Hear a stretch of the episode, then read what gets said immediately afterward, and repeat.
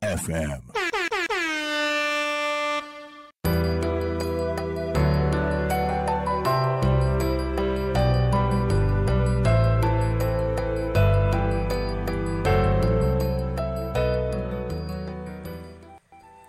かなりのリカボンクラブこんにちはサイエンスライターの富山かなりです。この番組では、理科好きの私がぜひあなたにも読んでほしい本を毎週一冊ご紹介いたします。ご紹介する本のジャンル、発売時期、書籍やムック、雑誌といった形態にはこだわりません。面白い。あなたにもぜひ読んでほしい。そう思った本たちを大切なあなたにふんわりとお引き合わせする番組です。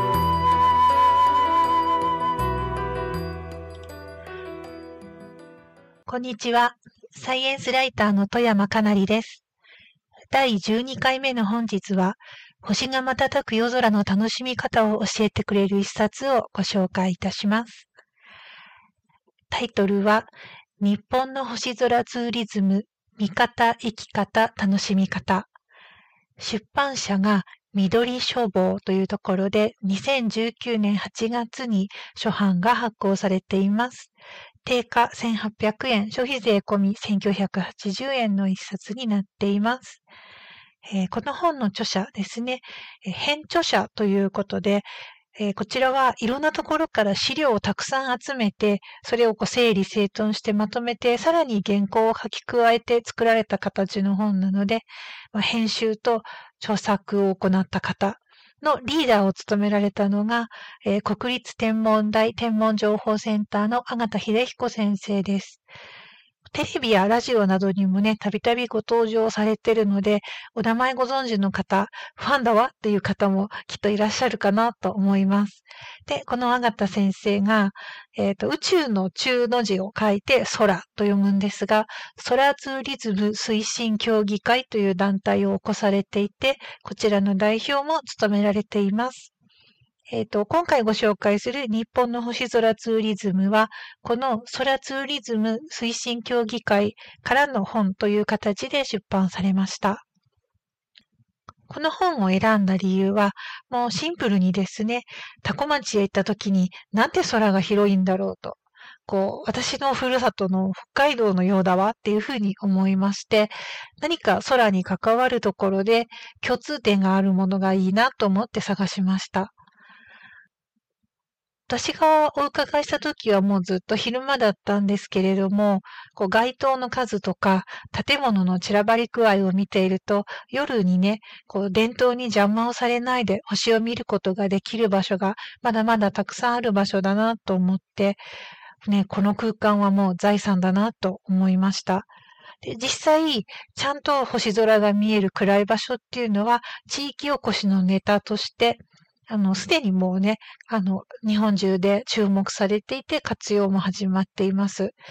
そう、星空はそこにあるだけでもすごく価値があるっていうことを再発見できる一冊にもなっています。ただね、もういい大人なんで、昔習った理科のね、星の観察のこととか忘れちゃったしっていうの結構あるかなと思うし、私も微妙なところがあるんですが、大丈夫です。まあ、の、前半戦にちゃんともう非常に基本的なことから、どんな道具を持っていったらいいかとか、そういうところからちゃんとスタートして解説が入っています。というところから、かっこいい天体写真が撮りたいよっていうところも OK 任せてですね。もう、あの、写真集みたいに、すごい綺麗な星空たくさん写っているんですが、こういうのをを目指している方から、まずは手近な道具でっていうところの方から、みんなが楽しめるように非常に工夫されて、まとめて、あの、書いてありました。頼りになります。それでは、ざっくりな紹介です。えーこの本は4章構成、チャプター4つに分かれて作られていて、もうこの1冊があれば、アウトドアで星空の観察ができますよというふうになっています。さすがでございます。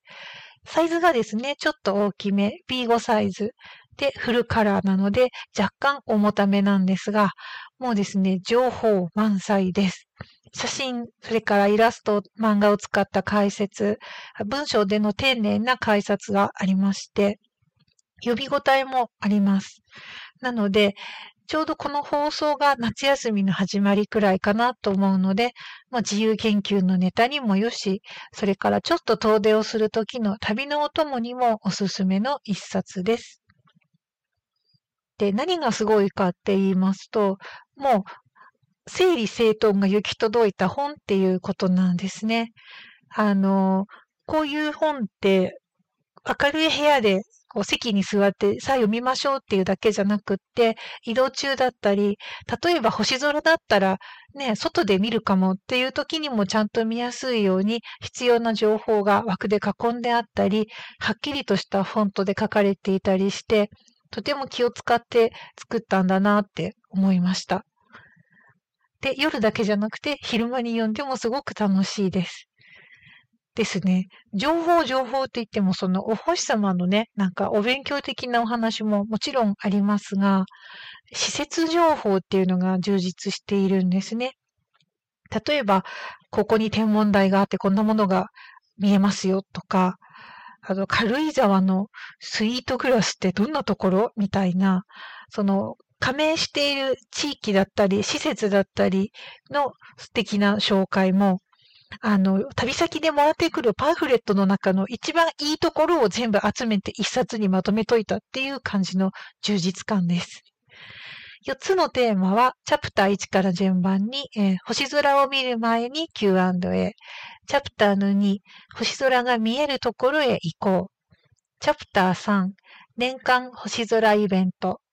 チャプター4、次に星空を見に行くときに、ということで、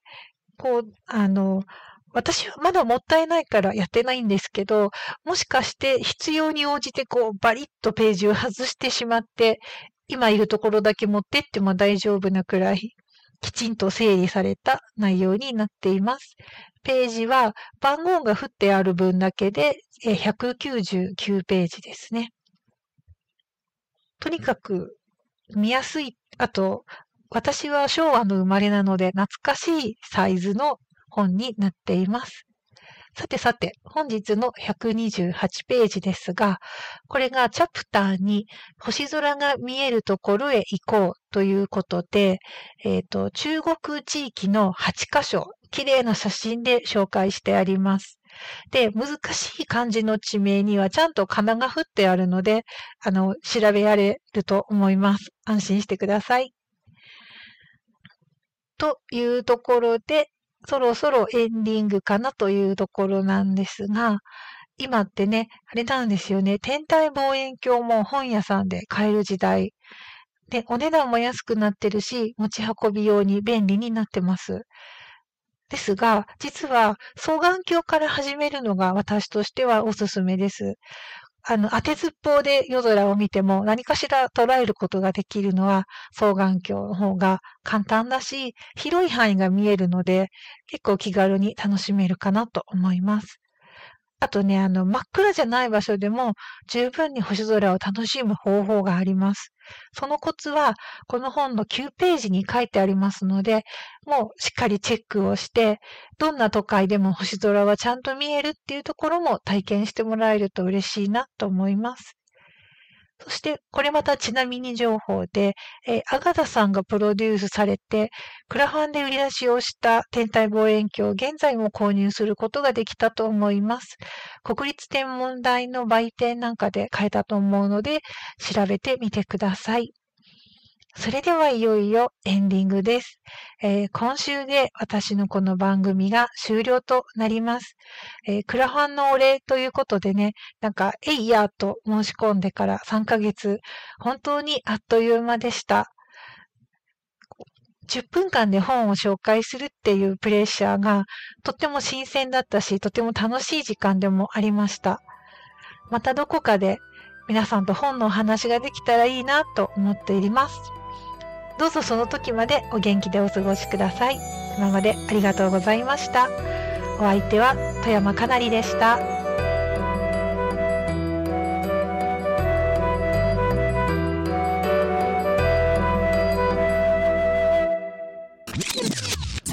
FM.